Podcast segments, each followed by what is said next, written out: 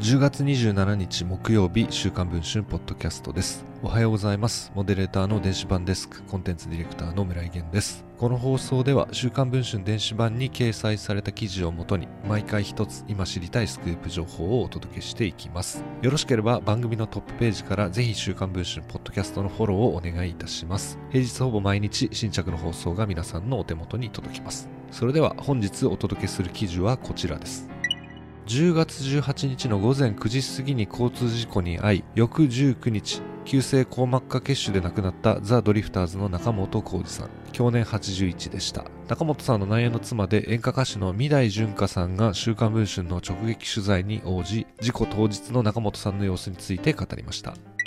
純香さんは昨年の7月頃から夫婦で営んでいた居酒屋と自宅のある東京目黒区を離れ、横浜市内で別居していました。事故の5日前には週刊新潮が純香さんに関してドリフ中本浩二を虐げる27歳したモンスター妻というタイトルの記事を掲載。中本さんは落ち込む純香さんを気にすることないよ分かっている人だけが分かってくれりゃいいんだよと慰めていたと言います。純香さんはこのように語っています。私も中本さんもさすがに色々嫌になっちゃってもうお店も閉じて芸能活動もやめて庭付きの一軒家でも探して新しい生活を2人でしようなんて話し合っていた。それで事務所の社長にも相談に乗ってもらい、あの日も2人で今後のいろいろな話を横浜の私の自宅でする予定だったんです。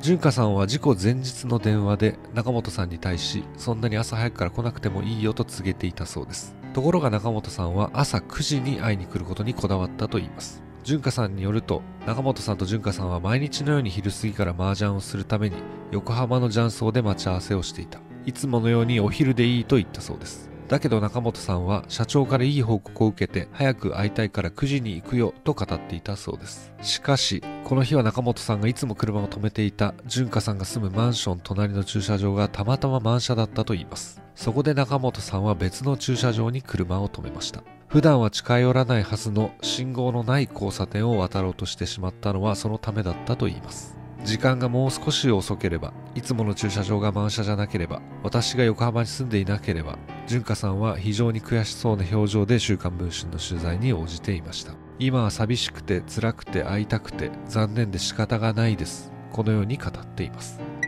純香さんが中本さんと最後に話をしたのは事故当日の朝6時27分にかけた電話でした。二度寝しちゃダメだよと語りかける純香さんに、はいよ、じゃあねと答えて電話を切った中本さんの声はいつもと変わらず柔らかかったと言います。そして中本さんは横浜へと向かったのでした。ただ、週刊新潮は中本さんが一人で放置されていた居酒屋兼自宅は飼っていた犬や猫の糞尿の匂いが鼻をつくなどゴミ屋敷だったと指摘をしていました。また、純香さんは洗濯や片付けができず、新しい彼氏とデートを重ねていたなどとも報じていました。こうした週刊新潮の疑問について純香さんはどのように答えるのでしょうか